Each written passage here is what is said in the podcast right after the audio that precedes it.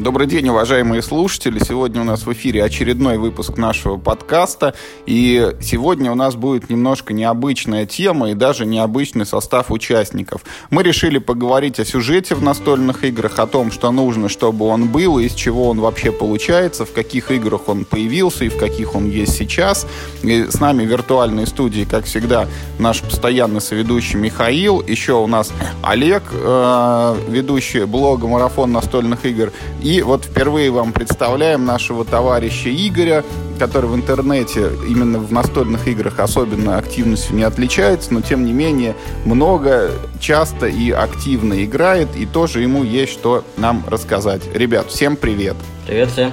Привет! Всем привет! Ну и вот э, передадим слово Игорю, чтобы в качестве затравки, как вот в начале какого-нибудь остросюжетного фильма показывают динамичную такую сцену захватывающую. Вот Игорь сейчас нам расскажет, как он познакомился с игрой «Карточный ужас Аркхема» и вот твоих впечатлениях буквально от самой первой вот там э, миссии, от самого первого сценария. Так, ну, что я хочу сказать. Э, «Ужас Аркхема» это была не первая карточная игра, с которой я познакомился. До этого я очень плотно увлекался «Властелином колец», ЛЦГ. По «Властелину колец» у меня возникали такие идеи, что, в принципе, все истории, которые там разыгрываются, их можно было бы попробовать описать в виде какого-то рассказа там, или новеллы, там, или еще что-то, но как-то руки не доходили. И все-таки, когда вот я впервые опробовал первый самый сценарий из «Ужаса Архама», вот, я решил попробовать. Вот, и я хочу сказать, что я начал играть одним персонажем, с самого начала. По сути, после каждого хода я начал э, э, как-то обыгрывать то, что происходит в игре, представлять себе какие-то события и записывать буквально там одно-два предложения в тетрадочку. Вот, в результате у меня появился рассказ на две с половиной страницы. То есть понятно, что он, конечно, не какой-то, какой-то литературной ценности, наверное, не имеет, но, тем не менее, имеет четко выраженный сюжет, там, завязку, развязку, завязку, развязку, кульминацию, да, концовку. И, в принципе, и, то есть помимо самого рассказа, и, игра в таком стиле принесла мне просто невыразимое удовольствие. Я не помню просто, когда я последний раз такой кайф получал от игры в настолку. Когда за всеми вот этими циферками, кубиками вырисовывалось какое-то реальное происходящее событие. Вот, ну, я не знаю, там сам сюжет э, как-то описывать. Ну, то есть для меня это было просто, ну, э, такое прям серьезнейшее испытание всех моих э, нервов, интеллектуальных способностей, когда я э, оказался там один на один с э, э жрецом-упырем, вот, не имея ни оружия, ни времени на то, чтобы как-то его найти, что-то сделать. И я уже если кто-то знаком с игрой, я отступил в гостиную и на полном серьезе э, собирался уже выбегать с ужасом из этой гостиной, пока меня не убили. Вот. Но тут ко мне там пришел на помощь там четвероногий друг, который меня э, в самый прям сложный момент прикрыл своим телом, можно сказать, от наступающего жреца. Немножко его покоцал. Вот. Дальше я не помню, как я сумел этого жреца притормозить и найти какое-то оружие. Я нашел пистолет, и я даже нашел патроны к нему. Времени заряжать пистолет уже не было. Поэтому я просто выкинул какой-то там невообразимый успех на дайсах, прорвался сквозь этого жреца, когда он зашел в комнату. Это уже было, к этому моменту уже было не важно даже, как играть в игру. Я взял кубик, прокинул чек на мораль. Настолько круто получилось. Да, да, настолько круто получилось. Вот, я, я, да, э, вот, э, я, я вот сейчас рассказываю, в процессе этого я два раза выходил в подъезд покурить и, и, и обдумать, что же делать дальше, и, может быть, пора действительно сматываться. Может быть, пора игру сворачивать я выбежал, проскочил буквально чудо э, мимо этого жреца, спрятался в подвале. Когда пошел курить, причем это произошло. И каким-то э, и активировал э, мусоропровод. Динамит. Не, ну все-таки я сейчас про игру расскажу, потом. Короче, я активировал динамит, и когда уже я был на последнем издыхании, уже умирал от ужаса и ран, и, в принципе, жрец тоже истекал кровью. Я просто бросился на него голыми руками. Времени заряжать пистолет не было. И последний хит я ему нанес буквально, истекая кровью, тоже каким-то чудом выбросив кубик.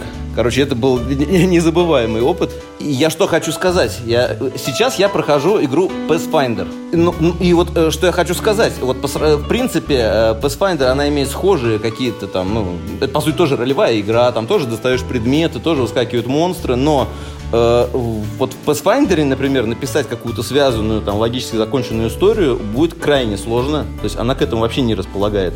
Очень сложно будет э, логически обыграть там появление э, там ходячего скелета в таверне, например, там, или, или там, сундука с сокровищами на набережной. То есть это, конечно, можно, как это делается в большинстве там компьютерных играх, но о какой-то литературной это говорить не приходится.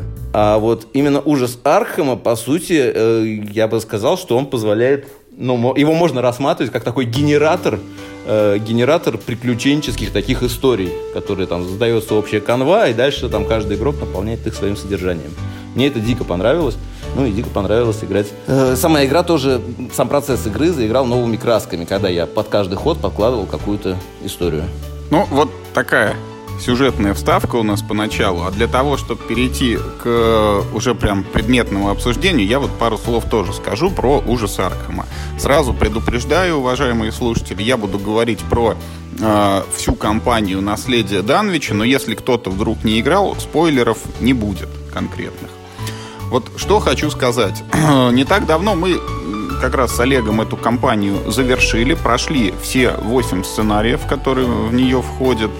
И вот эта компания, это история, рассказывающая о том, что происходит там в местечке под названием Данвич, с какими там неописуемыми ужасами предстоит в ней столкнуться и что из этого всего выходит. Вот я хочу сказать, что все вот эти восемь сценариев не оставили у меня ощущения связанной компании.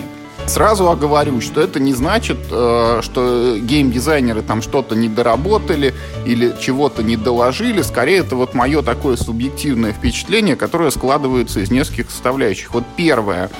Я не погружен в тематику и вселенную мифов Ктулху. Я не знаю, что такое Данвич и где он находится. Мне не знакомы все эти персонажи, которые нам встречались на протяжении кампании. Поэтому вот э, как бы первый вот такой э, слой, вот я в него погружен не был. Второй момент, э, те сценарии, в которые мы играли, они, по сути, хотя и связаны в большую историю, ну, вот именно развитие, что ли, этой истории я лично как-то не ощутил, потому что вот у меня осталось такое впечатление, что некоторые сценарии можно было переставить местами, и от этого, в принципе, ничего бы не поменялось. Вот там, ну, просто там поехали сперва там не в одно место, а в другое. А те события, которые там происходили, они, ну, слабо влияют там на какую-то конечную развязку. Ну и третье, вот о чем тоже хочу сказать. А, сама, в принципе, вся вот эта сюжетная история показалась мне какой-то, ну, простенькой, что ли, или картонной. Вот я там не нашел ни одного героя, которому можно было бы сопереживать. Те события, которые происходили, там же в компании есть варианты, когда можно поступить так, а можно поступить так. Но вот все эти выборы не показались мне какими-то существенно значимыми или хотя бы там морально весомыми. Ну и в целом вот весь этот сюжет, вот не хочется никого обижать, но вот как вот есть какие-то простенькие комиксы, хотя все сейчас говорят, что нет, там комиксы это глубокий вот там смысл такой в них и так далее, но вот что-то кар картонное, несущественное и так далее. Вот мне этот конкретный э, Данвич, именно его конкретный сюжет не оставил вот такого впечатления, что это, да, игра прям с развитием интересного сюжета. Поэтому как раз вот сегодня хотелось бы обсудить вопрос, из чего э, сюжет в играх складывается, какие мы знаем игры, где сюжет ярко выражен и какие инструменты там для этого использованы, и э, в каких играх, может быть, сюжет прослеживается как-то менее ярко. Вот Миш, Олег, кто из вас, может быть, выскажется? Прежде чем э, хоть что-нибудь сказать, я бы хотел спросить у Игоря, а ты сам читал Лавкрафта? Ты знаком с его литературой? Несколько рассказов я прочитал. Один из них даже мне произвел большое впечатление, но не, не так много, как хотелось бы. А уже Данвича? Нет. Ну вот просто э, мы, когда проходили уже Дан... Ой, наследие Данвича, мы как бы смотрели на эту игру с двух сторон. Он смотрел на эту игру как человек совсем незнакомый с Лавкрафтом. Я смотрел на эту игру как э, на продолжение э, событий ужаса Данвича, Я их, я их читал. Я смотрел на это с одной стороны, Юра смотрел на это с другой стороны. Я в течение кампании там или тут видел какие-то мелкие отсылки к э, произведению, э, там с э, монстрами, с некоторыми событиями. И вот по мне, то, что я проходил наследие Данвича, это было такое интерактивный сиквел того, что я прочитал когда-то. Потому что э, «Наследие Данвича» именно продолжение того, тех событий. Это еще немножко перекликается с «Тайнами Арками», в которых тоже этот сюжет обыгрывается, и тоже там сиквел, но два параллельных. Э, я думаю, что с какой-то стороны с Юрой я согласен по поводу того, что мы не совсем, не максимально прочувствовали э, общий сюжет, но одной из этих причин являлось то, как мы проходили. Мы проходили это довольно медленно. Э, первая половина кампании у нас была примерно раз в месяц, э, что давало забыться некоторым деталям. То есть первая половина такая была очень медленная, разрозненная, а вторую половину мы прошли достаточно быстро. Я вел это к тому, что проходить такие игры желательно без большого перерыва, иначе часть фана от этого самого сюжета теряется, несмотря на то, что как, как ты ее вот узнаешь? Я, я сейчас передам Мише, но маленькую реплику все-таки вставлю и попозже ее раскрою. Вот э, в качестве примера мы еще играем в другую игру сюжетом «Пандемия. Наследие». Первый сезон мы проходим уже три года и все еще не прошли. И там у нас перерывы достигали, ну, шести месяцев, наверное, между сценариями. И тем не менее, именно в пандемии сюжет я знаю лучше, могу его лучше пересказать и даже ну, больше как-то сопереживаю вот тому, что в игре происходит, хотя там нет конкретного героя. Вот конкретному медику там или диспетчеру я никак вот не сочувствую, с ним себя не отождествляю, но тем не менее в сюжет погружен больше. Я вообще хочу начать немножко э, ну, с другого. Вы как-то начали сразу с претензий к очень современной игре, которая вышла, ну, типа там, два года назад. Э, давайте вспомним, каким вообще был сюжет в настольных играх 10 лет назад. Никаким. По большому счету его не было, ни, ну, как, как жанра не было игр э, с сюжетом.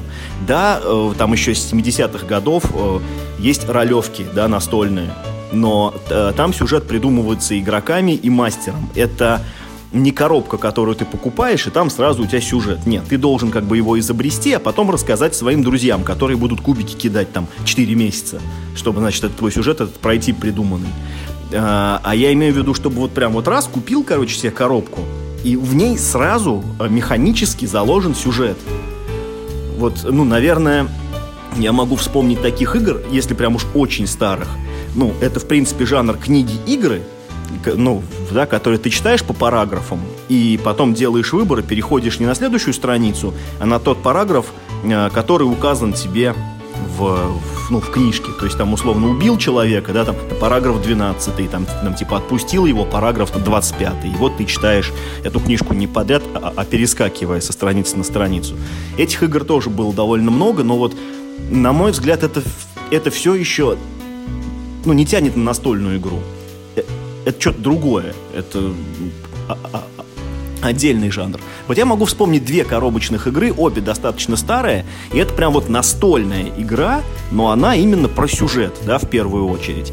Даже более того, это такая игра про генерацию сюжета. Там нет, э, ну, четко заданного его, а весь смысл игры в том, чтобы, ну, вот, как бы такой нарратив получать. Более старая это э, Barbarian Prince, это такая типа книга-игра, но только с полем, и там нужен немножечко типа там фишек и кубиков. А движок игры тоже устроен по, по типу книги игры. А ты пришел в клетку, там номер там 25 дробь 14, открываешь параграф 25 дробь 14, и э, там тебе описывают, что ты попал в лагерь разбойников, и что ты будешь делать. Есть несколько вариантов. Ты выбирал, и, значит, тебя дальше по карте отправляли. А вторая игра, э, она до сих пор переиздается, но только на английском языке. Она называется Arabian Nights по поводу вот этих, ну, сказок «Тысячи и одной ночи». Э, ты генерируешь себе персонажа, причем генерируешь его э, довольно необычно. Ты выбираешь там, ну, не силу, ловкость, харизму, а ты выбираешь, например, пол, э, происхождение. Ну, то есть был там вот, бедняком там, или там, богачом. Детали своего прошлого тоже можно выбрать, и с этим ты начинаешь свой путь. И ну, весь движок построен на том, что все эти вот сказки «Тысячи и одной ночи», они очень хорошо друг с другом смешиваются, как мифы Лавкрафта. Например, там э, в этот ход познакомился там, не знаю, там, с каким-нибудь визирем, а в следующий ход он оказался, я не знаю, там, не превратился, не знаю, в аиста и улетел, я не знаю, на другой континент, а тебя убили янычары какие-нибудь. Ну, там, я так понимаю, что игра больше не на победу, а на фан.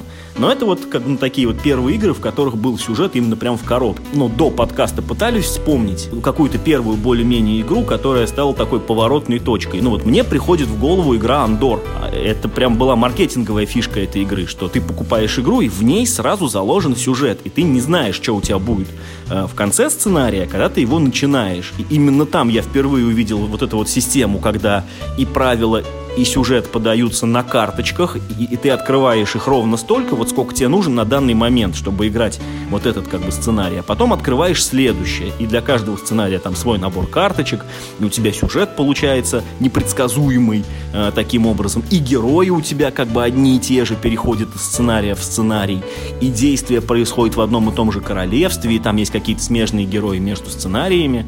У меня есть такое ощущение, что именно после Андора вот этот поворот случился, и начали выходить игры более-менее с сюжетом. Потому что после Андора там что-то года через два или через полтора вышел Риск Легаси. Это вообще была, э, ну, как бы такая следующая веха, когда ты на игру наклеиваешь наклейки, а некоторые карты просто в ходе игры рвешь и выкидываешь. И такая была неоднозначная реакция, говорит, то есть, то есть в смысле? Как бы в смысле я компоненты игры выкидываю? В смысле, то есть, что я сейчас покупаю игру, прошел ее один раз, и все, можно выбрасывать, что ли, после этого, что второй раз она уже не, не играется? Мы еще к этому тоже подойдем. Миш, я хочу немножечко вот в другую сторону. Нет, нет, нет, подожди секундочку, я, собственно, мысль-то не закончил. Э, вы предъявляете претензии э, к сюжету в настольных игр, хотя этого сюжета в настольных игр еще недавно не было совсем. Вот. Я хочу как раз перевести это из монолога в режим диалога наш подкаст, чтобы мы далеко не уходили. Вот тем, несмотря на то, что сюжета там, может быть, он не так давно появился, сейчас он уже есть. И в Андоре он есть, и есть всякие там и плюшевые сказки, я не знаю, и мыши, и тайны, и там Глумхевены у нас есть сюжетом, и клинок, и колдовство. Вот давайте обсуждать, из чего этот сюжет собирается. Вот то, о чем ты нам сейчас, Миш, сказал, это порционная подача информации, да, когда ты вот по чуть-чуть карточек открываешь, ты заранее их все не смотришь, ты заранее не знаешь, что тебя там ждет, и поэтому как бы вот у тебя постепенно происходит погружение во что-то новое, новое, новое. Это действительно появилось вот широко, наверное, популярно как раз вот с Андором пришло, ну и где-то потом еще стало там появляться. Давайте, Андор, Fallout, Пандемия, Клинки и Колдовство, вот где, что мы еще видели, что, вот, Игорь, давай. А, я еще хотел вот э, обратить внимание, ну, с другой стороны посмотреть на сюжеты в настольных играх. То есть я давно уже для себя понял, какие настольные игры мне нравятся. Мне нравятся настольные игры, э, после игры в которую у меня в голове остается послевкусие в виде какой-то законченной конкретной истории. Э, есть, например, такая замечательная игра «Преферанс», которая, ну, это блестящая, это шикарная игра, но никакой истории после нее не остается, если только там кто-нибудь мизер там не сыграл пять раз подряд неудачно. вот. а, э, а во всех остальных играх, ну, именно в хороших настольных играх, я лично ценю именно вот именно конечный какой-то замкнутый сюжет, который рождается в результате игры. То есть это немножко, конечно, другое, э, чем Андор там и, и прочее. Ну вот мы уже выяснили, что тебе понравилось поэтому уже Аркхема карточно, а еще вот пару примеров, каких-нибудь более, более-менее в разнобой желательно. Ну, например, те же самые генералы, э, как, это была потрясающая игра, как, когда, э, когда Советский Союз в процессе войны начал просто выжигать, выжег Украину, и оставил фашистам, выжег Москву, оставил фашистам, а сам перенес э, столицу во Владивосток, высадился и захватил Японию. Это, это, на мой взгляд, блестящая история. То есть, опять же, на, на, на этом основании можно вполне написать какую-нибудь э, хорошую такую книгу, как это называется-то, э, альтернативная история, да, это, мне кажется, очень было бы, может, может быть, она и есть уже такая. А я вот, если так вспоминать, как э, Игорь э, писал свой, свой ужас Архама, да, я примерно так же э, воспринимаю свою первую партию в «Войну кольца», где э, я играл за братство, и буквально с каждым ходом, с каждым розыгрышем карт игра довольно медленная и дает тебе во время партии представить то, что ты делаешь. Как э, Толкин писал э, альтернативную историю э, этого мира, э, «Властелина колец». По завершению партии я вот составил в своей голове и, наверное, еще неделю после этого вспоминал вот это произведение, которое у меня получилось во время этой партии. Вот это вот э, Миша нам выдал первый элемент, да, порционная подача информации. То, о чем вы говорили сейчас, это, наверное, второй элемент. Это тематичность или вот погружение в те события, которые в игре происходят. На, наверное, речь идет об этом, да? Вот смотри, в данном случае, вот ребят только что привели пример, э, что и, и в «Войне кольца», и... Генерал. Да, и в «Генералах» нет никакой порционной подачи информации. Ну, ну не в том смысле, в котором э, я это имел в виду. Ну, Ну, поэтому это второй аспект. Это, это второй аспект, да. Он, он, он, может быть, меньше играет с той точки зрения, когда мы вот рассматриваем несколько сыгранных партий, да, они между собой не объединяются единой историей. Это такой маленький локальный сюжет в рамках только одной игры. Но, тем не менее, он позволяет прочувствовать события, потому что ты в них как бы погружаешься. Ну и вот то ли это происходит уже как бы с тобой, то ли там просто какие-то драматические моменты случаются. Из-за этого ты вот этому сопереживаешь и, и как-то запоминается и лучше, и проникаешься тем, что происходит на столе. Клинок и колдовство и э, Gloomhaven, в которых ты можешь самостоятельно вырвать любую партию, сыграть ее, это будет э, какой-то э, погоня за монстрами, там, драк или еще что-то, но цельная игра в этом плане не, не получится.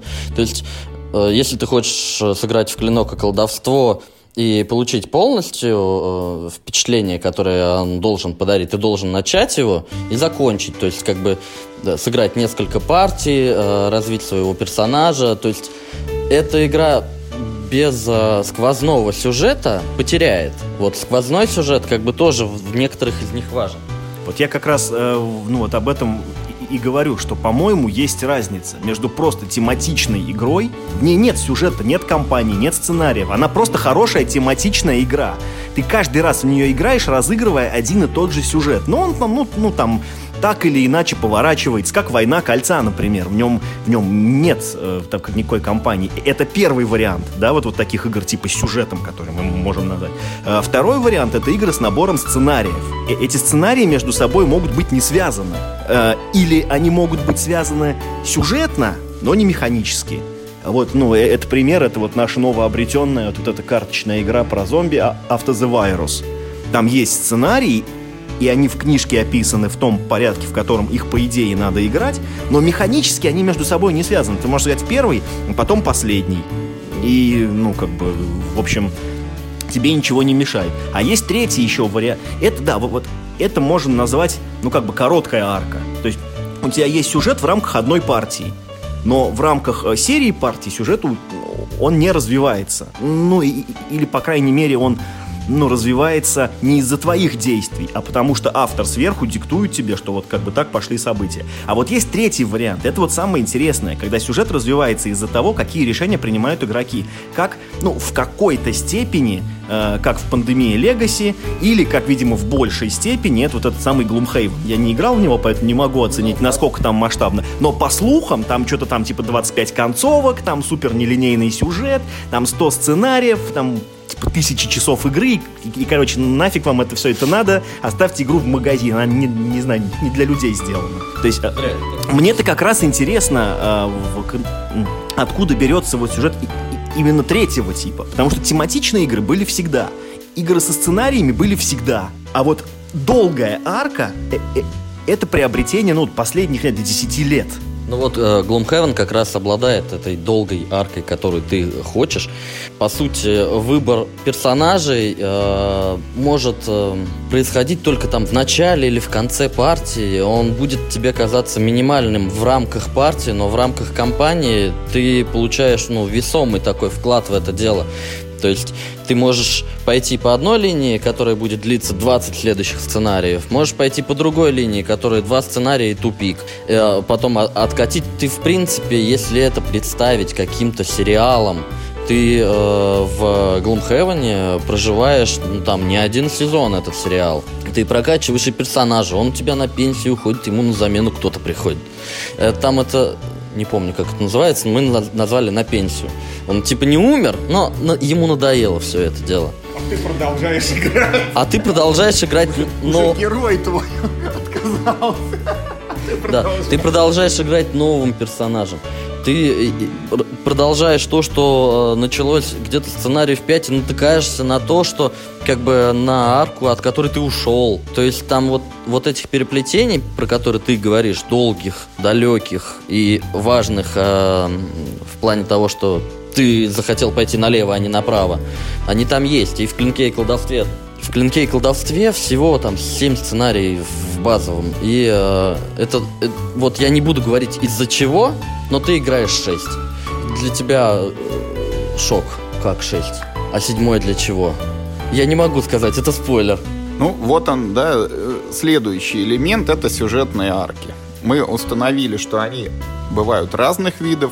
Бывает маленькая арка, которая вот в рамках одной, может быть, игры, в рамках одного сценария, несколько у, у персонажа, может быть, у игрока. Бывает условно средняя арка, это то, что происходит вот в пределах одной партии. И бывает длинная арка, это то, что связывает сценарии между собой уже. Ну, с маленькими арками, наверное, проще всего, которых вот несколько запихать в одну это там несколько заданий в рамках одного сценария. Ты их там выполняешь, и они у тебя между собой переплетаются так или иначе в историю, в зависимости от того, что произошло раньше, там, что произошло потом. И если это хорошо накладывается на тематику, то ты тоже к этому прикипаешь внутренне, и вот происходит то, что происходило с Игорем в подвале, когда он прятался от упыря-жреца, выходя в подъезд покурить. Ну, помимо прочего, в э, этом формате происходит э, начало партии э, по одному, середина по другому, Да, да, по да. третьему. Ну, это еще Не когда... делать эле-. Да, элемент песочницы, когда есть, вот чтобы можно было развиваться в разных направлениях. В пределах одного сценария арка это тоже, ну, не ново, это во многих играх есть уже давно, это то, что называется, действительно, как Миша говорил, просто сценарии, не связанные между собой, но просто сценарии. Они есть много где, это не только мемуар, у нас даже, по сути, в колонизаторах есть сценарии, если брать там разные дополнения, разные варианты, там, с корабликами, с верблюдами, я не знаю, там, вот колонизаторы Игра Престолов, которая свежая вышла, это тоже в какой-то степени сценарий, там немножко правила какие-то привнесли, изменили, поменяли и все. А вот что такое длинные арки? Вот мы вроде как нащупали, что самое интересное, это когда у тебя вот из партии, из партии вот в партию что-то переходит, как вот Олег говорит, когда ты возвращаешься и вспоминаешь, ага, это было еще там, или как вот Игорь рассказал нам историю про генералов, да, как Советский Союз там уехал куда-то в Японию и что-то захватил. Вот это одно, когда это вот в рамках одного сценария. А вот как в Риск Легаси, когда ты после сражения наклеиваешь на этот город там специальную наклеечку, и теперь это руины, в которых ты будешь сражаться в последующем, и там много, да, много сценариев подряд, и ты будешь вспоминать, ага, вот тут вот мы, значит, столицу отстояли спасли березу под Москвой. Связь сценариев между собой, именно длинная арка. Вот что это? Только механика Легаси или есть еще какие-то примеры, когда что-то вот куда-то переходит? Да нет, Легаси тут совершенно не нужно. Вот ты уже вспомнил про мемуары. У них же есть и коробочные компании, в которых, ну, то есть есть книжка со сценариями, и после того, как ты сценарий сыграл, значит, э, там есть такой чек-лист. Если, значит, там, там условно выиграли немцы, то следующий сценарий играйте с такими-то изменениями. Если выиграли союзники, то с такими-то изменениями. Если мост был разрушен, то типа его не будет. Там и, ну, в общем, э, есть вот эта вот структура причинно-следственных связей. Легаси не нужен, ты в любое время можешь как бы э, ну, там опять первый сценарий разыграть. Элемент Легаси, он, ну, я, кстати, не знаю, зачем он нужен, если Он честно. делает, он делает этот момент легче просто. Вот как ты сказал, да, нет моста, э, значит, они появятся в следующих. Так ты это запоминаешь, отслеживаешь на какой-то бумажке, а так ты это делаешь наклейкой. Вот и, вот и все.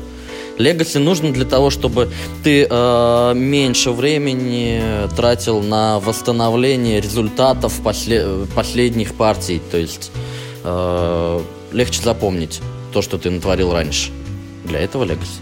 Мне еще кажется, что вот что Легаси, что вообще вот такие сюжетные игры типа того же Андора, почему они появились только в последнее время, это в первую очередь маркетинговый еще, такой чисто маркетинг.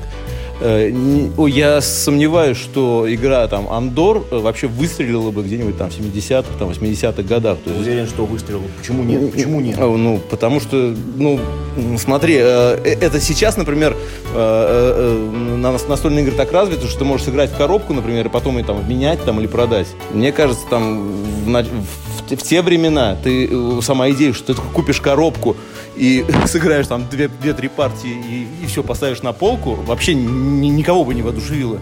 Игорь, вот если бы ты чаще слушал наши подкасты, ты бы знал, что у нас есть такой вот гипотетический пример с чукотским мальчиком, который проживает на крайнем севере и может себе позволить приобрести игру только раз в году, ему ее сбрасывают с вертолета, и он в нее играет вот весь следующий год. Вот твой аргумент, он говорит о том, что чукотский мальчик Андор бы себе не приобрел, потому что в него можно наиграться значительно раньше, чем следующий вертолет прилетит.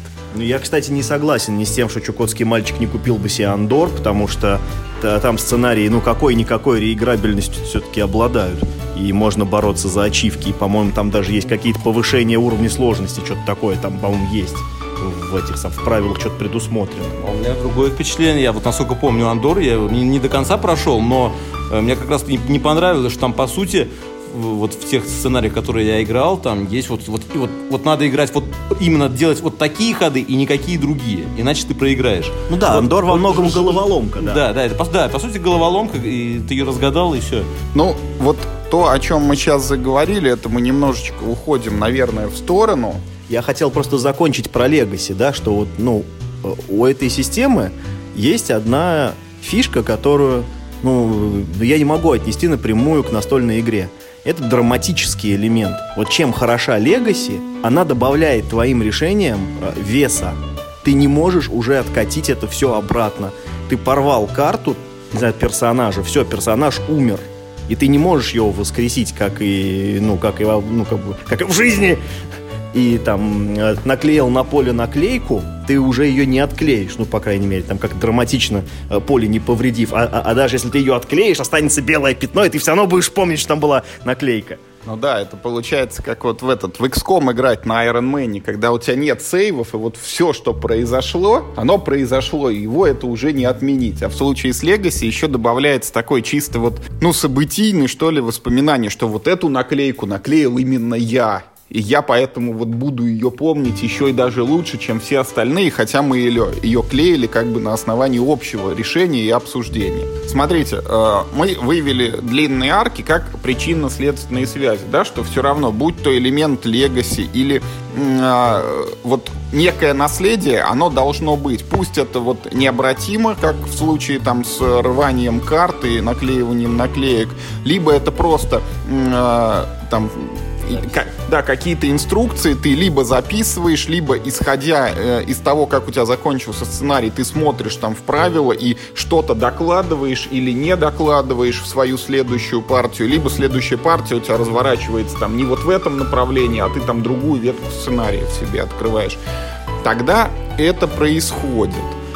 Вот э, какие еще элементы? Вот должна быть тематика, должны быть эти сюжетные арки, должны быть причинно-следственные связи, и вот должна быть драма, Миша, Миша сказал.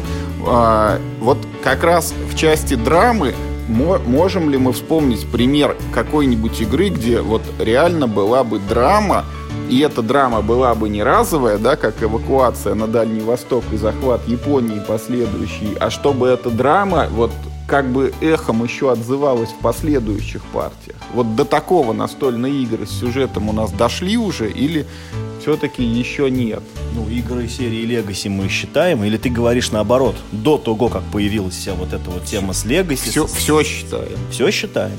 Ну, пандемия Legacy, ну, первый сезон. Ну ладно, брось, там как минимум два сюжетных поворота, которые прям groundbreaking. И ты ну, да, помнишь, как да, и топа, да, и да, ты да какая реакция за столом была, когда первый произошел сюжетный поворот, и второй, когда произошел сюжетный поворот. Ну, я, я все еще не спойлерю, потому что ну, даже есть, мы да, да. еще не прошли. Вот в пандемии действительно есть такие моменты, когда все там вскакивают и говорят, вот это поворот, но это достигается, ну, я думаю, это не будет спойлером, именно механиками наследия, необратимыми изменениями.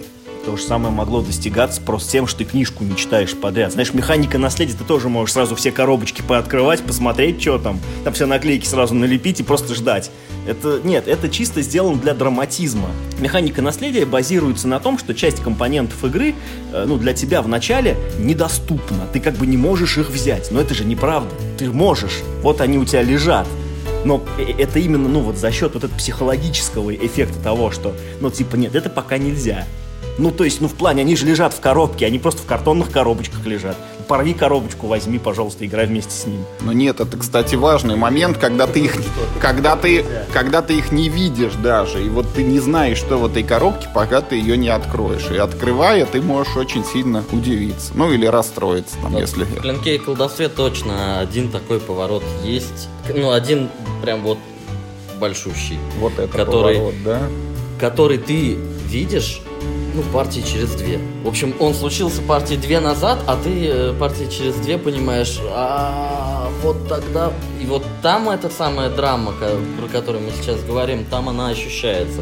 Думаешь, вот, вот что же я наделал, или наоборот, как хорошо и, камень с души. Слушайте, я хочу, кстати, вот, вот ты сейчас заговорил про клинок и колдовство, я было хотел сказать, что это нечестный пример, потому что все вот эти джен, э, dungeon краулеры, они берут, э, ну, свое начало от ролевых игр, а там эта механика, ну, как бы, ну, она всегда, а, эта механика, она встроена в жанр, как бы, да, автоматически. Ну, ну, в принципе, нет смысла делать dungeon crawler, если у тебя нет э, компании, которую ты, там, несколько сюжетных игр подряд проходишь. Ну, я, не, я таких примеров даже не знаю, что были такие Dungeon Crawler без компании. Даже, э, даже в Hero Quest 91 года там, выпуска и то уже была компания, в которой ты ну, там типа сюжет за сюжетом проходишь.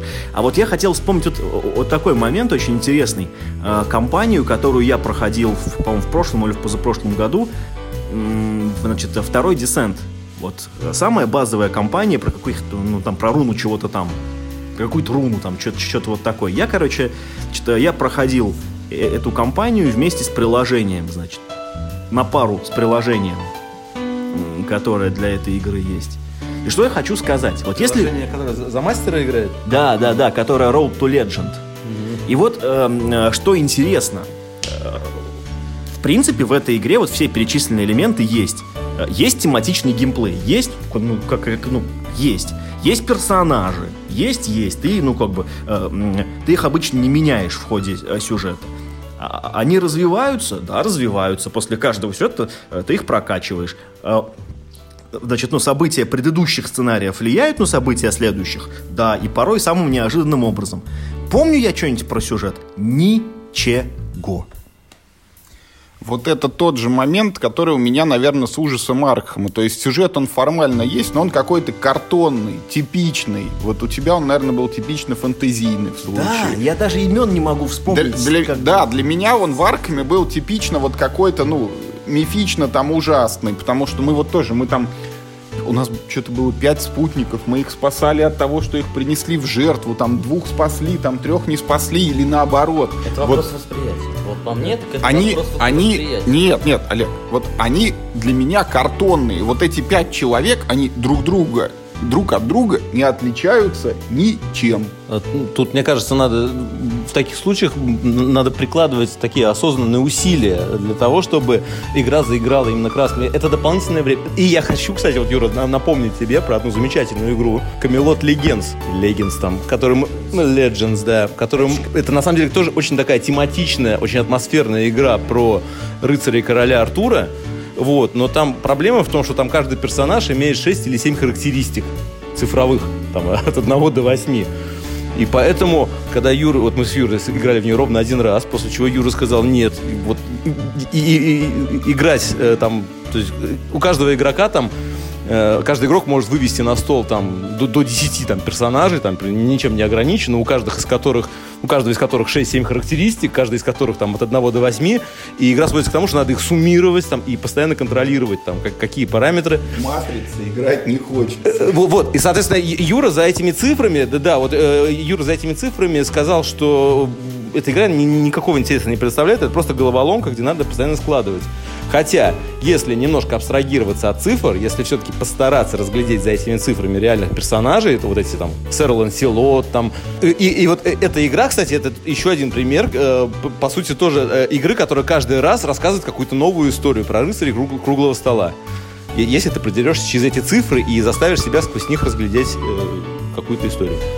Я вот тоже соглашусь с Игорем по поводу того, что надо приложить усилия мы спасали пятерых кого-то, по-твоему, да? А мы спасали одного неграмотного жителя, одного институтского работника, за которым мы, собственно, приехали, одного местного ученого. Мы ну, просто, если ты э, прикладываешь к этому усилия, запоминаешь, создаешь ему историю, пишешь как Игорь какую-то историю, ты их запомнишь, каждого. Ты, мы, мы спасали твоего пса, блин. Вот, как раз об этом хочу и сказать, что с моей точки зрения не э, должно быть такого, что игроку говорят, приложи усилия там и вникни. Вот тот же ужас Аркхема, ну, чтоб не спойлерить, да, вот самой первой кампании, обучающей, тоже есть такой момент, когда ты спасаешь персонажа. Тетенька с факелом. И вот эта тетенька с факелом, она тоже такая, ну вот, среднестатистический картонный герой, но она поступает сразу к тебе в распоряжение, она с тобой ходит, она дает тебе ощутимую плюшку, и ты ее так или иначе запоминаешь. Вот и с... при этом она участвует в сюжете. Да. Вот собака, которая у меня со старта есть, я тоже ее хорошо запомнил. А вот эти люди, которых мы пятерых спасли, да, каждый там как-то называется, ученый, там, безграмотный, крестьянин, там, торговец или еще кто-то, которые там некоторые замешиваются в колоду, и может быть там в следующем сценарии он когда-то придет к тебе в руку, а может быть не придет. А если придет, еще не факт, что ты его сыграешь на стол. Вот эти эпизодические появления, они как раз, мне кажется, вот никак вообще не способствуют, чтобы этот персонаж вплетался в сюжет и ощущался как полноценный персонаж. Это просто картонка, вот декорация, которая на фоне где-то там стоит, и да, вот можно говорить о том, что вот это он там, но он ничего не делает для развития сюжета, он просто там присутствует. А я хочу, чтобы это был именно вот не, не имя, а какой-то как герой, чтобы у него были поступки, действия или вот что-то, чем бы он запоминался. Но и, но и в фильмах у тебя не все герои первого плана. У тебя есть герой второго плана, там массовка.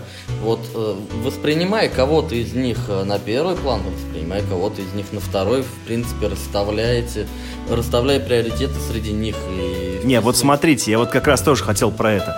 Э, вот, вот ты правильно сказал, что в фильмах э, как бы, ну, есть герои разных планов. И их можно условно разделить на, на тех, э, в общем, э, чьи э, чьи имена мы знаем и чьи действия приводят э, к значительным последствиям для сюжета, э, те, чьи имена мы знаем и э, ну, там, чьи действия приводят к незначительным последствиям для сюжета, те, чьи имена мы просто знаем, и те, чьи даже имен мы не знаем. И это всегда имеет смысл.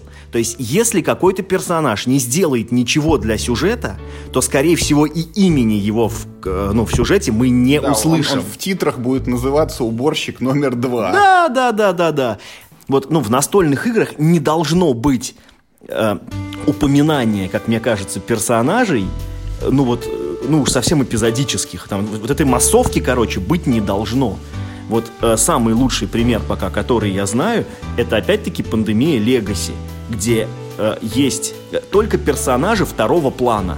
Там нет персонажей первого плана вообще ни одного, потому что, ну, там сюжет имеет, ну, некую такую структуру, что ты его рассматриваешь, в, ну, как бы, ну, ты видишь очень общую картину. Ты не следишь за действиями конкретных людей с именем и характером. Нет, ты наблюдаешь за картиной развития вот этого вируса на планете Земля. Ну и, ну, ну и типа там некие сотрудники правительственных организаций с ним борются. Как их зовут, тебе в принципе не очень важно. И это отражено в механике. Героями, а точнее врагами первого плана здесь является вирус. Вирусы, да, совершенно верно. А вы являетесь как бы таким одним большим коллективным героем. Ну, то есть я имею в виду, что там, да, там, конечно, есть ну, типа, вот эти там наклейки, там, типа, отношения, там, раны, но это все на самом деле не играет на атмосферу. Ну, это... это ну, да, то есть это просто какие-то механические ограничения. Это штрафы и бонусы, которые вы получаете. Но в пандемии каждый герой хотя бы запоминает с тем, что он по-своему уникален. Там медика с диспетчером не перепутаешь, как Но вот у них нет характера.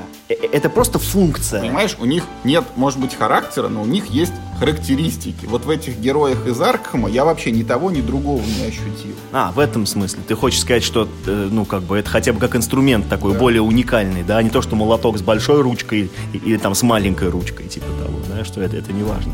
Так вот, есть такой, короче, термин, я сейчас его вспомнил, хочу блеснуть, э, называется людонарративный диссонанс. Этот термин э, возник, насколько я понимаю, когда начали изучать более современные компьютерные игры. То есть, например, вот э, когда были там, начало 90-х годов, была игра Doom, где ты ходишь по уровню и, и, и просто на уровне лежат аптечки. Да почему-то. При этом ты, подбирая аптечку, почему-то сразу становишься здоровее. Это никак не объяснялось. То есть, ну, потом в какой-то момент людям стало, ну, как бы, ну, мало такого объяснения, что, типа, я становлюсь здоровее, потому что я подобрал аптечку, которая просто лежала в центре комнаты. И, и, и ну, вот в Half-Life появилась э, попытка это дело объяснить. Появились такие аппараты, которые в тебя вкачивали обезболивающие, типа того. Или там Макс Пейн, который вышел, типа там, на два, по-моему, года всего лишь позже, и, и, и, или даже на год. Ты просто, типа, там жал обезболивающий, который находил не просто на уровне, а в, ну, в аптечках, которые, ну, вот, в домашних аптечках, типа в ванной лежит аптечка, типа, открываешь крышечку, а там лежит банка обезболивающих. Ты жрешь, и не то, что тебе там, типа, ты здоровее, тебе просто не больно. А, и чем дальше, тем вот этих моментов накапливалось больше. И э, вот стала появляться вот как раз вот та претензия, с которой вот вы начали к ужасу Аркхема, что вот типа в игре мы делаем одно, а вот сюжет на это типа никак не реагирует. Ну слушайте, ну... Именно, Миш, мы начали с разных сторон. Это претензии Юры, которые вот э, он не видит некоторых моментов. Ты что ж согласился, я... что сценарий можно было переставить местами, ничего бы не поменялось? Нет, я согласился с тем, что мы его не так сильно прочувствовали и объяснил это тем, что мы проходили его э, с большими перерывами. Пандемию мы проходили. Мы и первый сезон, и второй сезон проходили. Мы их проходили намного быстрее, чем вы. Что я об этом помню? Ну вот в первом сезоне я помню один э, вот вау-поворот. А во втором сезоне я помню один вау-поворот, который не стал вау. В первый помню два вау-поворота, хотя мы дольше проходим игру. Как ты второй забыл, мне интересно. Так вот, я хотел сказать, что э, это на самом деле, это, ну вот мы сейчас вот, ну, все это обсуждаем, и получается, что вот эти сюжетные игры, а, они появились только сейчас и пока в таком небольшом как бы, количестве, ну, потому что это на самом деле сделать очень сложно. Это довольно легко сделать ну, в рамках живой ролевой игры, когда у тебя есть живой человек, мастер, э, который сидит и ну, реагирует на все события, всеми возможными способами, насколько у него там только хватит его фантазии. Он ничем не ограничен. Механика позволит ему сделать все, что угодно. И когда, там, не знаю, ваши герои будут стоять возле какого-нибудь, не знаю, местного лорда или барона, они, например, могут, не знаю, там, задницу почесать, а за это, я не знаю, их казнят после этого. Или наоборот скажут, э, прикольно, э, потому что, не знаю, барон дурачок, и ему смешно, когда задницу почесывают. А, ну, если ты хочешь игру с длинной аркой изготовить промышленным образом, тебе нужно заранее все варианты действий игроков продумать. Ну, не, не знаю, там все, не все. Должен продумать все возможные сюжеты, сразу положить все возможные компоненты в коробку, да еще при этом и так, как бы, ну, а, ограничить игроков, чтобы они не могли сделать ничего другого. Да, то есть чтобы они могли выбирать только из тех вариантов, которые ты им позволяешь, как автор сюжета. Тут вот я еще э, вот в связи с этим подумал, э, что еще мы, ну или я там э, ценю в настольной игре. То есть вот уже, в принципе, переиграно там сотни игр, да, и, и все равно в настольной игре самое ценное это какая-то новая механика, интересная механика. То есть это, это колдовство, когда какие-то картонные там пластиковые компоненты э, рождают на столе какую-то сказку, там, сказочную историю. Для тебя вот, вот, вот, вот это, э, это тоже, конечно, тема интересная. Для тебя прям вот реально вот важно, чтобы вот новая была механика, да? Вот если вот она уже где-то была, это уже не то. Нет, нет, нет, нет, нет, нет, нет, нет, нет, нет, вот это как раз не обязательно. Хорошая механика. Но вот, я хотел бы еще такой момент. Э, вот игры, которые сейчас мы обсуждаем, это Легаси, Ужас Архама, там, Андор, вот с Андора мы начали, да, там, по сути, вся механика сводится к чему? Продумывается в каком-то степени набор каких-то конечных вариантов. И, и игрок просто игрока игра сама направляет. Вот, вот, вот, вот тебе развилка выбирай А или Б, там вот следующая развилка выбирай А, а или Б. И вот с точки зрения игровых, игровой механики, это, скажем так, ну, я не знаю, ну, это ну, не очень красивый прием, что ли. То есть как-то все-таки хочется, чтобы игра э, сама, э, был, чтобы механика игры не... бесконечное Да, да, генерировала бесконечное количество вариантов, да. совсем поехал. Э, э, не- не- Нет, я, я не, не про то, что именно... Ну, разумеется, не получится сделать ничего вроде Андора, да, но... Но хочется. Но хочется. Ну, не, ну, ну хочется, но я сомневаюсь, что это возможно. Но, но все равно вот, механика Андора мне просто не понравилась, потому что, ну, это не настольная игра, э- э, головоломка. это головоломка, да, да, это, это э, головоломка, которая продается под видом настольной игры. Мы вспомнили только то, что он был первый, не то, что он был хороший. А вот э, по слову механики, кстати, я хочу сказать, что вот э, как раз пандемия наследия мне понравилась тем, что в рамках длительной вот этой долгой арки из сценария в сценарию появляется там по чуть-чуть, может быть, но новые механики. А некоторые исчезают, это тоже прикольно. Да. А вот в том же ужасы Архама, например, ну, у нас вот э, пока опыта мало, мы прошли базовую кампанию и вот этот Данвич, да, мы увидели ровно одну новую механику в Данвиче. И то не сказать, что она какая-то там супер новая, она не привносит ничего там кардинально существенного и не так часто еще и используется. Ну, в ужасе Архама, по сути, там только одна механика. Ты берешь карту, и, и вот, вот все, что на карте написано, ты, ты... э, То есть каждая новая карта, по сути, там, это новые правила, новая игра. А новый тип карт ввести, а? Ну, А? Есть там новые типы карт, которые э, бьют по другим картам или еще что-то, но это все не, Не в так той степени, не в той степени, как в той пандемии, да, которую упоминаем.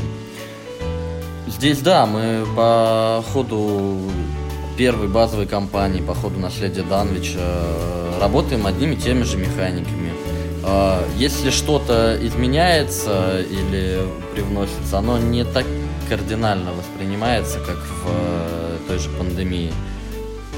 В Gloomhaven мы тоже действуем одними и теми же механиками основными, э, что в начале кампании, что в конце кампании. Просто там персонаж пукает так, а тут он под выпердом. Ладно. Ну, я думаю, что еще в Глумхейвене ну, большую роль играет то, что персонажи меняются, они ротируются по ходу игры. Ну, как я понимаю, у тебя в какой-то момент персонаж типа один уходит, вместо него появляется новый.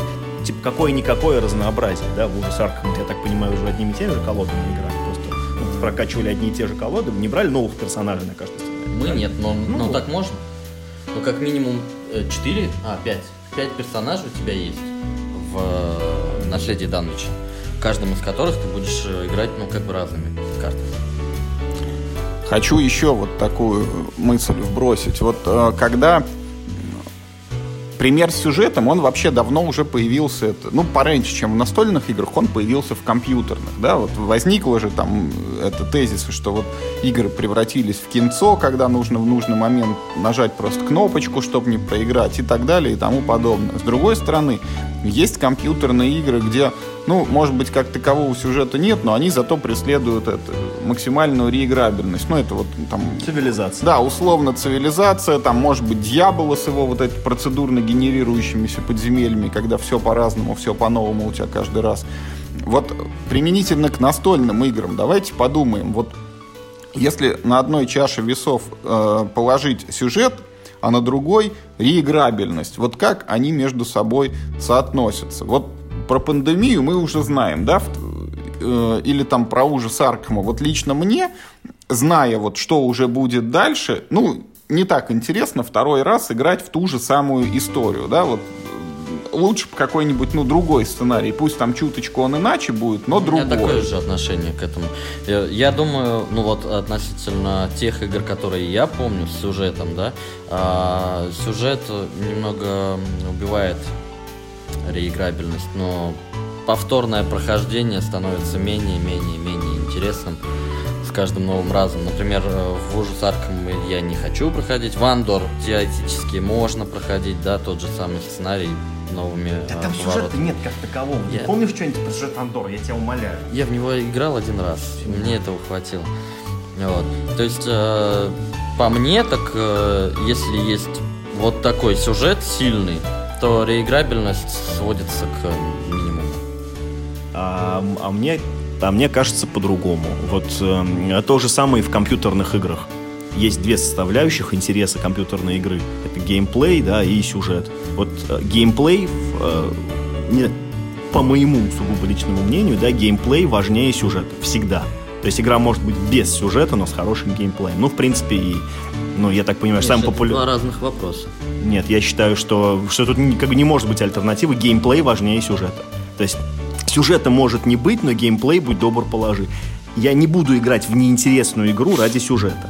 И поэтому, если игра тебя тащит только потому, что ты хочешь узнать, что же будет в сюжете дальше, а не потому, что ну, сама игра интересная, то, да, конечно, в лучшем случае ты пройдешь ее один раз. Это вот, пожалуйста, вот две игры настольные, в которые вот мы с тобой, Юра, играли. Это Риск Легаси, да, и Пандемия Легаси. Это игры, над которыми работали, ну, во многом одни и те же люди, которые, ну, переняли у себя многие механики, там, да, ну, в смысле, э, ну, в пандемию перешло из риска. И вот, ну, в риск никогда вообще. Это такая ужасная игра сама по себе, что никакой сюжет ее не спасет. Уж, уж боже упаси, второй раз ее проходить. Ну, Риск сам по себе плохая игра, она старая, она скучная неинтересная. А пандемия сама по себе игра хорошая. Я в нее играл и без сюжета. И, и, и надо сказать, например, с той же периодичностью, что сейчас я играю в нее с сюжетом. И когда мы пройдем первый э, первый сезон, ну, то есть, я не знаю, там, ну, мы, видимо, второй начнем, да, но если бы так вышло, что, ну, второго сезона мы бы не придумали, сделали бы только один, и как бы, и как бы и все, на этом проект бы закрылся, я бы не отказался пройти первый сезон еще раз. Мне все равно, что я знаю сюжет, потому что игра хорошая, потому что она хорошо развивается по механикам. Потому что там Э, ну, вовремя появляются э, новые механики, разбавляя тебе игровой процесс, а надоевшие механики вовремя исчезают. Ну, вот тут, мне кажется, важно это составляющая, если мы берем сюжет, есть в нем рельсы или нет они всегда есть. Нет, вот если они есть всегда, но с достаточными это, развилками, то... В по... пандемии нет развилок. В пандемии линейный сюжет. В пандемии, несмотря на то, что вот в глобальной этой большой арке сюжет линейный, в рамках каждой отдельной партии у тебя события будут развиваться по-разному. Это и... геймплей, это и... не сюжет. И... В рамках одной партии и... у тебя нет сюжета, и... у тебя есть только геймплей. Миш, и когда ты подойдешь там где-нибудь вот к середине этого игрового года, у тебя ситуация при повторном прохождении может быть совершенно другой, чем при вот самом первом прохождении. Но не сюжетно, Но не а сюжет. геймплейно. О чем я говорю, геймплей важнее сюжета. Сюжета может вообще не быть. Вот смотри, я тебе... Мы очень хвалим. Вот смотри, Миш, вот, я это, тебе... По... Подожди, подожди, это очень парадоксальный момент. Вот э, я очень готов нахваливать э, сюжет пандемии, но в ней э, но он в ней линейный. Миш, ну, мысль твоя понятна, что в Тетрис играть интересно, там, да, хоть в нем и сюжета нет, потому что там отличный геймплей. Вот я э, не могу сейчас придумать применительно к настольным играм, вот э, расскажу про компьютерные. Вот не так давно играю, до сих пор не прошел Fallout New Vegas, да, вот я там бегаю по этой пустыне, и вот э, играя в игру, я понимаю, что там есть две основные сюжетные ветки. Вот ты можешь там примкнуть к Новой Калифорнии, это условно добрая сторона, там, и выполнять их задания, и получать там какие-то сюжетные локации, плюшки, либо можешь при, э, примкнуть там к работорговцам Легиону Цезаря. И вот я понимаю, что я играю за одну из этих сторон, и вот за вторую я вообще не увижу, что там происходит. Потому что когда к ним приходишь, они только на тебя нападают, ты сражаешься с ними и все. Вот чтобы узнать, что там есть в этой игре еще, это только повторное прохождение, и вот это как стимул поиграть вот пройдя, но потом поиграть заново, посмотреть с другой стороны на все эти события. Вот. А тут я уже с Мишей буду согласен. Если механики скучные, повторять за друг, чтобы узнать новую историю, тоже не захочется. Согласен, согласен. Я... Ты первый-то раз я, можешь я поэтому, я поэтому и сказал, Миша, что это чуть-чуть два разных вопроса. Сюжет и реиграбельность и сюжет и геймплей. Потому что если геймплей, геймплей хороший, мы можем, пов... мы можем повторить э, этот сюжет. Да я а... каждый год перепрохожу одни и те же игры. Нет, я вот как раз хотел вопрос поставить.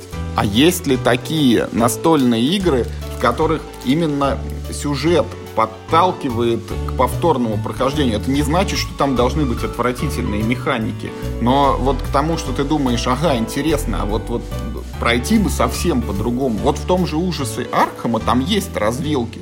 Но опять вот положа руку на сердце, вот в этом там Данвиче, они вот ну, да, не показались мне настолько существенными, чтобы играть заново. Более того, мне кажется, там есть такие моменты, вот ты играешь, там в каком сценарии что-то сделал, там тебе говорят, запиши это в журнал компании, а это потом вот как вот... Тупик. Да, если кто-то играл это Walking Dead, это видеоигру, там бывает такое, там он запомнит это, когда ты что-то делаешь, и нигде потом это не всплывает. Вот в ужасе Архама некоторые моменты просто... Он вот запомнил. Мы, да, мы, мы записали и, и записали, на этом история закончилась.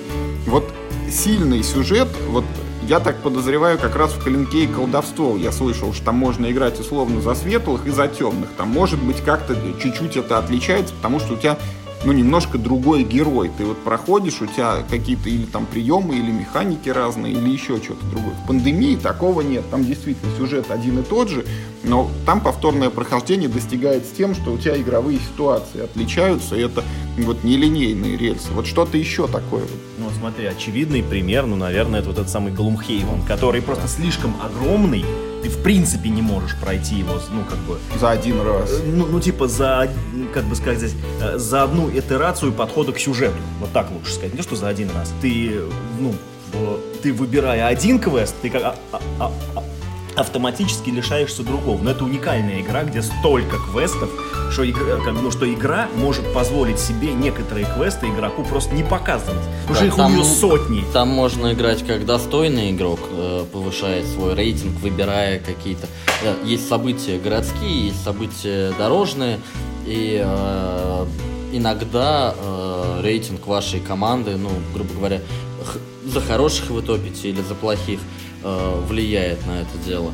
Он может повлиять на возникновение новых сюжетов, он может повлиять на э, реакцию некоторых персонажей относительно вас. И э, да, если ты будешь перепроходить, ты можешь, ну вот, вот 5-4 первых сценария э, повторить по тому же пути, потому что, ну, это начало. А дальше пойти совсем в другую степь и прийти к совсем другому концу и даже не пересекаться с сценариями, которые проходил в первый раз первой кампании. Ну, примерно так же, только чуть более примитивно э, было и в Десенте устроена кампания. У тебя есть э, как бы серия сценариев, э, ты должен просто несколько из них выполнить, любых, ты можешь любые выбирать, да, условно. И потом ты приходишь к первой интерлюдии, да, после этого у тебя опять начинается ну, ну, типа такой, типа, свободный выбор сценариев, ты можешь идти куда хочешь, проходить любые сценарии, там, условно, несколько прошел, ну, вот ты, ты так, можешь идти ты на так, финального ты, босса. Ты так говоришь, сюжета нес... нет там. Да, вот несколько сценариев, что как раз они там сюжетно особо не завязаны. Завязаны, Идешь завязаны, ты влево или почему? вправо? Да нет, нет, ну, да, они просто между собой связаны, ну, так, ну, ну типа, я говорю, а я вот, не помню э, сюжета, что там никто почему-то до сих пор не вспомнил вот этот прием, который мы увидели в настольном Fallout про цепочки квестов, да, когда вот в рамках одного сценария у тебя там есть такие вот штуки, ты что-то нашел, и ты не просто вот открыл карточку там и прочитал, что вот вы сегодня нашли там яблоко, а завтра горшок – вот. А там добавляется целая такая мини-колода, в рамках которой ты можешь что-то там продвигаться, даже там какие-то есть альтернативные решения и продвижения вперед по этому квесту. И для каждого сценария там эти квесты, они еще, я так понимаю, и свои. Ну, они часть своих, часть, э, часть уникальных. Часть общих, часть вот э, тут как раз очень, э, ну, очень интересно, потому что отдельно о Fallout, ну, вот в рамках сюжетных игр говорить нет смысла. Там нет арки, там есть четыре отдельных сценария в базовой коробке. Ну, то есть есть доп, там еще два, по-моему, обещают. А, сюжетной арки там нет. Ты, играешь один сценарий. Он, он просто уникален тем, что в нем самым удачным образом э, как бы, ну, интегрировали возможность э, ну, проходить один и тот же сценарий разными сюжетными ветками. А, а, ведь, ведь то же самое примерно было в этом, ну, в Рунобаунде, по крайней мере, в третьей редакции. Там, ну, кое, кое-что там вот есть уже от этой системы. Она в Fallout просто самая удачная, самая простая. Ну, в смысле, для понимания самая простая. Она хорошо работает, там нормально э, написанные э, квесты эти. но каждый из этих отдельных элементов, он не уникален. Они просто, ну, вот удачно собрались в одной игре, как бы сразу. Да, при этом, ну, при этом с геймплеем там как раз, ну, есть вопросы. Да, он сюжетно интересный, но как с геймплеем вопросов там, ну, блин, ну, немало. Там э, э, и этот подсчет очков э, странный, который ну, как бы, ну, очень много кому не нравится, и ни на что его особо не заменить. И боевка не всем нравится. Да, она простая и эффективная, но вот все эти вещи как раз направлены на то, чтобы вот эти механики, сюжетообразующие механики работали хорошо. Там именно они основные. А именно механическая часть игры, она ну, очень, очень спорная. Поэтому, ну, я говорю... Вот такая вещь, как сама история в рамках сюжета. Вот мы много уже говорили о том, что сюжет не может заставить тебя играть в плохую игру, да, но вот если игра хорошая, может ли сюжет заставить тебя в нее играть дальше для того, чтобы как раз узнать, а что вот будет потом? Игра хорошая, ты и так в нее, мне кажется, с удовольствием играешь. Она же хорошая, что нет? Нет, вот мне, мне кажется, что такой ответ и вот молчание наших остальных участников... Я не понял вопроса. Да, я тоже. Вот еще раз попробую сформулировать. Есть ли такая игра, в которой есть и геймплейная хорошая составляющая, и сюжетная хорошая составляющая? Это, кстати, наверное, пандемия наследия, по крайней мере, первый сезон. Которую интересно не просто играть, но ты еще вот что будет дальше.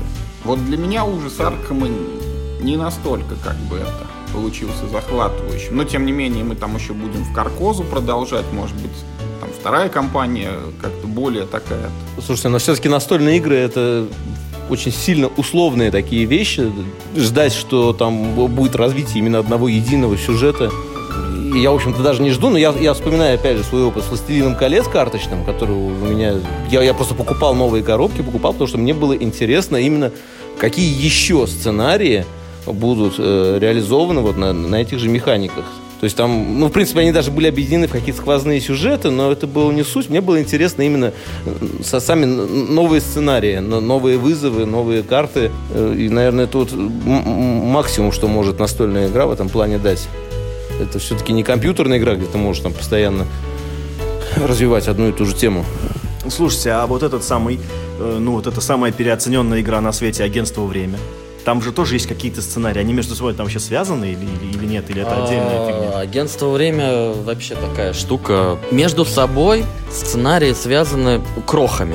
Вот, вот, вот малюсенькими крошками. А, целиком... С... Я же правильно понимаю такую общую канву, что вы типа сотрудники какой-то там фирмы, да, которые возвращаются типа в прошлое и пытаются что-то там поменять. То есть, да, в этом смысле понятно, что сценарий между собой связано, что вы все еще сотрудники той же самой фирмы, и вы там, ну, типа, у вас новый рабочий день, новое, типа, дело, да? Это не считает, это, не в счет. Это не в счет. Я и говорю, э, связь э, такая горизонтальная между э, этими сюжетами все-таки есть, минимальная. Она интересная. Вот нам она интересная. Вот буквально вчера мы проходили последний выпущенный на русском доп «Береговое братство». Там очередная мелкая порция, которую мы получили, это такой «Ура! Есть какое-то развитие Э, сама по себе агентство времени нацелено на то, чтобы э, вер- вертикально подать э, один сюжет и совсем минимально так вот пришить один сюжет к другому сюжету. Некоторые вообще не пришиты, некоторые пришиты чуть-чуть. Как раз вот то, что ты говоришь, э, мы работаем на одно агентство, Э, каждый раз э, выполняем э, задания этого агентства в разном времени, в разных эпохах. В этом связи довольно мало, но проскальзывает там вот буквально в нескольких строчках. И, не знаю, в «Береговом братстве» была такая достаточно кульминационная часть. Я подумал, «Береговое братство» для меня лучший сценарий пока что агентство времени – Многие из них были такие посредственные, и их можно было бы проигнорировать. Но без них я бы не получил тех крох, которые бы связались для меня в последнем. Но э, есть э, порции, которые тебе подают относительно одной истории, Ты идешь в одну локацию, читаешь эту локацию, идешь в другую локацию, читаешь ее, связываешь в голове, что там, если надо связать, иногда сюжеты слишком прямолинейные. Вот. А здесь э, получается, вот с Lumen Fidei как получилось, да, этот сценарий сам по себе, э, вот если брать его отдельным, он слабый, он слишком прямолинейный, тебе говорят, иди туда, и ты идешь туда. Тебе, потому что тебе даже не показывают, а куда ты еще можешь идти. Да, есть колода, ты можешь ее пролистать, но так нельзя как бы правилами. Вот. А в рамках именно всего сюжета там есть информация, которая тебе интересна. Я не знаю, я бы агентство времени лучше посмотрел, чем поиграл, наверное, вот так. Что, какие еще вопросы по сюжету у нас остались непроговоренными? Было бы интересно, на самом деле, вспомнить какие-нибудь исключения, где вот нет тех элементов, про которые мы говорили с вами, а сюжет там как будто бы есть. Я вот, я не знаю, у меня сейчас ну, довольно дурацкий пример, как бы, да, крутится в голове, но, но все равно выскажу, почему нет. Это игры серии элементарно. Там нет вообще компании, это вообще между собой не связанные события. Ну там, нет, нет, нет, вру, там как бы, там есть порционная подача информации. Да, там есть да, история да. и порционная подача Не информации. Не, ну в смысле, почему? Но э, там нет э, этой причинно-следственной связи никакой. Там нет никакого развития. Ты Нет, рассматриваешь... там есть развитие и есть причинно-следственная Знаю, связь. знаю Просто, карты, да, да, в про- рамках просто одной партии. В рам, она вся причинно-следственная связь, это все события, которые остаются вот э, как бы до начала партии, они уже произошли, и ты про них узнаешь и выстраиваешь у себя в голове логические цепочки, вот понимая, что стало чему причиной. Второй, э, ну, второй, на самом деле, у меня еще был в голове пример. В- Клаустрофобия, баз- базовая коробка, содержит в себе 7 или 8 сценариев, которые причинно-след... Ну, то- это, это типа одна история, одних и тех же, ну, как бы... Как в бы After одних the и тех же людей, да, да, да. Как, кто? Как в the Virus. М, Нет, не совсем так, потому что там у них нет имен. Там, там абстрактные люди какие-то. Там, тот- там только один чувак с именем, и то его зовут типа Редимер. Ну, Ну то- да, да, да. избавитель, а остальные просто какие-то чуваки. То есть это история вот, вот этого парня, который набирает себе таких наемников. Э, там сценарии друг на друга никак не завязаны, в любом порядке можно играть. Там причинно-следственной связи как бы между ними нет. А вот сюжет в ней чувствуется. Ну, то есть, что, а вы не можете, что ли, вспомнить таких, таких, таких примеров? Я играл вчера в клаустрофобию, я пока не увидел этого. Нет, Я вообще не могу Но вспомнить. я играл в нее впервые, поэтому... Потому что, ну, так вот в целом, если говорить о сюжете, то евроигры фактически вот сразу отваливаются, потому что в них нет сюжета, в них есть просто предыстория. Вот случилось что-то, и мы должны вот там, приехали колонисты на остров, да, и начали его колонизировать. В Или там ты играешь из-за геймплея. произошел в Лондоне великий пожар, и ты отстраиваешь этот Лондон. Кстати, да, может быть, действительно тут еще можно параллели провести между Eurogame и Ameritrash. И, то есть, если Eurogame, это в первую очередь геймплей, это там цифры, расчеты, какая-то Да, то, стратегия. то драма это равно кубики всегда, да? Да, равно да, и, и- и именно Ameritrash берет как раз именно истории, хорошим сюжетом, такой. Я, кстати, даже, мне кажется, знаю... Мне кажется... Озарение. Мне кажется, я сейчас, да, да, получил какое-то такое божественное озарение. Вот смотрите, короче, э, ну, неизбежным ну, компонентом хорошей драмы, да, является непредсказуемость. А вот неизбежным ком- компонентом хорошего геймплея является предсказуемость. Поэтому две эти вещи между собой очень трудно увязать. Ну, ну, то есть, как, ну, какой геймплей хороший, когда ты нажимаешь, ну, то есть, ты, ты, и, и ты как делаешь действие, ты знаешь последствия. Ты- э, можно выстроить э, стратегию и, или там э, какую-то тактические э, об- эти, обстановку. Но тогда драмы не получится, ведь ты заранее знаешь, что будет, когда ты сделаешь это действие. Другое дело Америтрэш, когда ты на это бросил до 20, и ты не знаешь, что с тобой сейчас произойдет.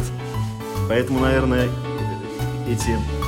ну, Ну, сюжетная составляющая Мало, является, мало, не как бы, знаю, одной из Да, основ. просто э, вот сейчас, сейчас, я вернусь, это к ужасу Аркама карточного, с которого мы начали. Вот у меня одна из тоже, может быть, еще не высказанных претензий в том, что там игровой процесс, он немножечко рваный. Потому что вот когда мы играем в пандемию, мы, допустим, можем вот посчитать, что вот сейчас я сделаю что-то, а в ход следующего игрока произойдет примерно вот это. В Аркхеме на тебя летят там проклятия каждый ход, там какие-то монстры могут появляться, и что будет вот через три шага вперед, ты не знаешь, и предположить это сложно. Но с другой стороны, вот те там нехорошие карты, которые на тебя прилетают, их и драмами-то не назовешь. Это Просто вот очередная Иногда назовешь. Вот иногда ужасом назовешь. иногда можно назвать, но не драмой. А драма это то, что происходит, когда ты тянешь Иногда из, из меточка. назвать. Просто достал и... Драма! Драма, да. У меня осталось две карты в колоде, а мне вышла такая... Да. На этом наш сюжетный выпуск, наверное, подошел к Мне концу. кажется, у нас очень бессюжетный сюжетный Он- выпуск получился. Нет, он вначале был более-менее структурирован, а потом мы пошли, это нас э, начало шатать из стороны в сторону. Вот. Мне кажется, выпуск получился достаточно информативным. Мы попытались выявить для себя сюжетные составляющие, вот придумали и привели примеры, где они реализованы. Ну и вот остается только пожелать. 10 лет назад настольных игр сюжетом фактически не было. Вот интересно еще через 10 лет, какие, насколько они будут. Секунду. 10 лет назад был то же самое ужас Архама, только настольный. Но Э, там не было сюжета, Ну, там не было... Он тоже, по сути, там, как генератор хорошей истории, отлично подходил. Да, да, да, это да, в рамках одной партии там как бы там все было отлично, там как раз все было драматично, непредсказуемо и прикольно. Ну, только Но длинного сюжета там не было Да, да, совсем. не было. Вот. Посмотрим, что будет дальше, потому что сейчас уже выходит вот это седьмое поколение, в котором там якобы сюжет, сюжет, сюжет прослеживается от партии к партии. Вот. А с развитием там новых технологий, я не знаю, удешевлением печати, внедрением там доп- дополненной реальности и Коммонавты, цифровых устройств, да, я думаю, Нет, сейчас, что мы... кстати, еще же очень, очень прикольная, кстати, есть штука, которая тоже как, ну, сработает на то, что э, сюжет в настольных играх будет более разнообразный. То, что научились дешево печатать маленькие тиражи. Ну, то есть все вот Да, эти и уникальные компоненты. уникальные компоненты, которых, ну, ну, типа, вообще больше нет э, ни у кого. Я так понимаю, что первый блин это остаться в живых, вот Да. это на Fantasy Flying, я так понимаю, что он типа комом вышел, да? Ну, но- как-то не очень. Ну, да. да, да, да. Ну, ну, ну, то есть Но я по- имею в виду, она же как раз про сюжет так-то. Это же как раз прям такой Ameritrash, Нет, Америтрэшевич, она, она не про Ameritrash. сюжет, а вот как про дьявола, Она когда у тебя случайно генерируется, и ты что-то там с тобой происходит. Там нет истории. Последний раз, когда я слышал, что в Diablo нет истории, человека больно били в этот момент, того, кто как бы это говорил. Не трожь мне Нет, вся, историю вся история Diablo. просто, что, в, Святое, кон- нет что в конце ты все-таки этого дьявола встретишь, а подземелья у тебя всегда другие. Давайте на, давайте на этой оптимистичной ноте сегодняшнюю запись мы заканчиваем. Всем спасибо. Будем надеяться, чтобы э, наши следующие выпуски были настолько же сюжетно интересны. Всем пока. Пока-пока. До новых встреч.